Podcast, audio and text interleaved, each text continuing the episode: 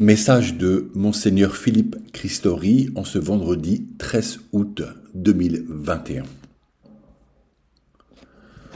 Notre météo s'améliore enfin et j'aurais aimé ne vous donner que des bonnes nouvelles. Mais voici que le père Olivier Maire, provincial des pères Montfortin, a été assassiné à Saint-Laurent-sur-Sèvre. L'homme qui a commis le crime était connu pour l'incendie de la cathédrale de Nantes en 2020. Il était sans papier, en attente d'un meilleur avenir et d'un jugement en justice. Et, faute de toit pour se poser, le père mère avait choisi de lui ouvrir la porte de la maison communautaire. Sa mort fait de lui un martyr de la charité.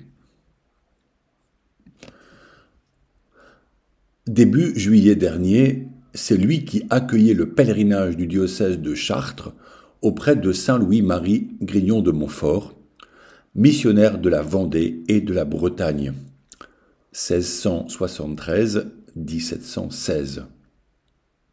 Ce prêtre humble et accueillant, plein d'humour et érudit sur les missions paroissiales du saint, vous avez touché et nourri de ses enseignements. Je me souviens qu'il nous rapportait que Saint Louis-Marie demandait lors de, des que chaque chrétien héberge chez lui un pauvre. Personnellement, je fus hébergé dans leur communauté de prêtres. Penser à sa mort si soudaine et violente cause un choc. Le prêtre est de passage pour annoncer un royaume d'amour. C'est ce trop-plein d'amour qui a été l'espace de sa mort. Comment comprendre Pourquoi, ou plutôt, pourquoi Pourquoi cette mort En vue de quoi De quoi sera-t-elle le signe pour chacun de nous, catholiques, et au-delà pour les Français? Nous prions pour que la porte du ciel lui soit grande ouverte et qu'il reçoive la place préparée par Jésus pour lui, comme pour tout bon serviteur.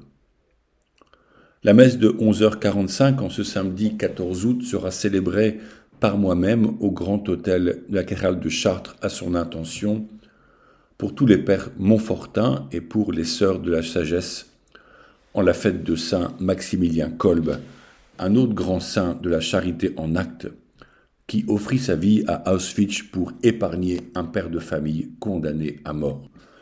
Ce vendredi 13 août, je serai présent pour les funérailles représentant notre diocèse.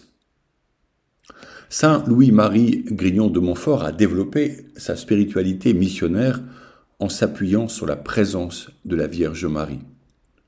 Saint Jean-Paul II y puisa sa propre devise Totus tuus, tout à toi Marie.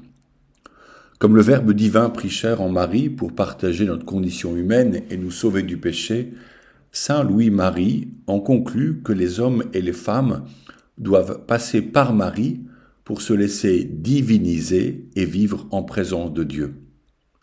Peut-être pourrions-nous faire le lien avec la belle image de Saint Bernard de Clairvaux qui nomme la Vierge par le vocable de l'aqueduc, exprimant qu'elle est le canal de toutes les grâces que Dieu nous donne.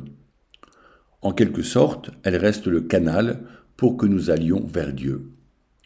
Saint Louis-Marie insistait dans toutes ses missions pour que les croyants prient le chapelet afin de méditer les mystères de la vie de Jésus. Dimanche 15 août, ce sera la belle fête de l'Assomption. Nul doute que tous nos saints feront une couronne de fête pour honorer la Vierge dans la gloire du ciel.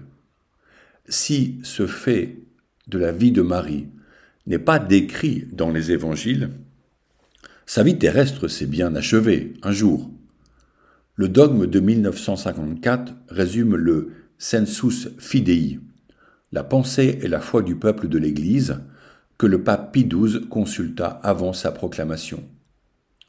Le texte dit, je le cite, Au terme de sa vie terrestre, l'Immaculée Mère de Dieu, Marie toujours vierge, a été prise corps et âme dans la gloire céleste.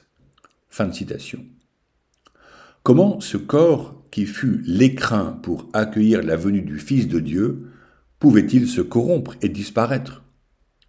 Comment cette merveilleuse femme pouvait-elle avoir le sort commun de tous les humains quand nous croyons qu'elle fut l'Immaculée Conception et qu'elle ne commit aucun péché?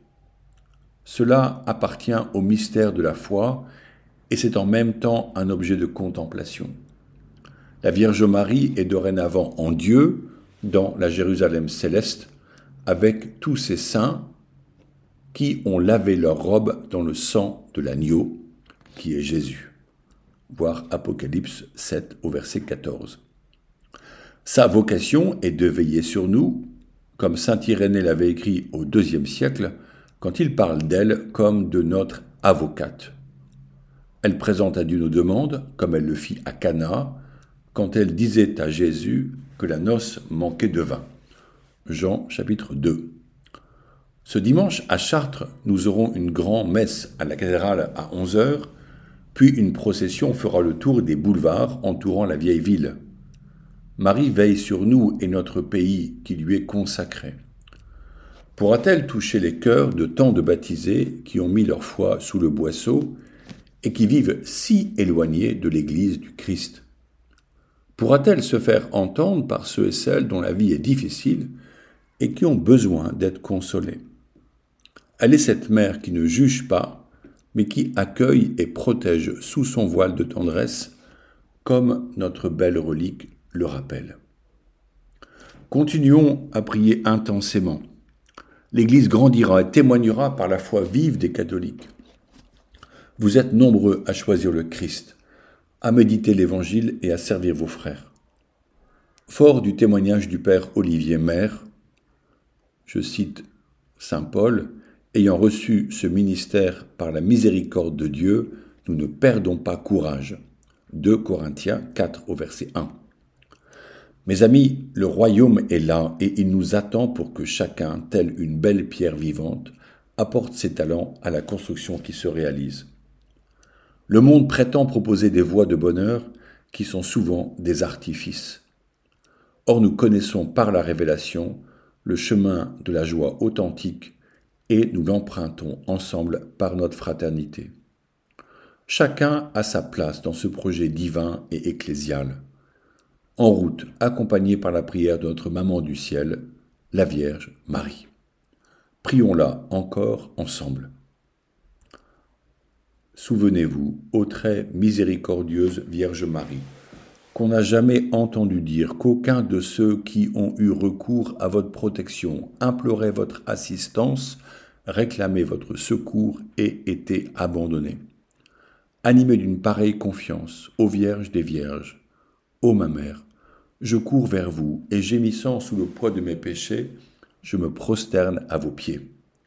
Ô Mère du Verbe, ne méprisez pas mes prières, mais accueillez-les favorablement et daignez les exaucer.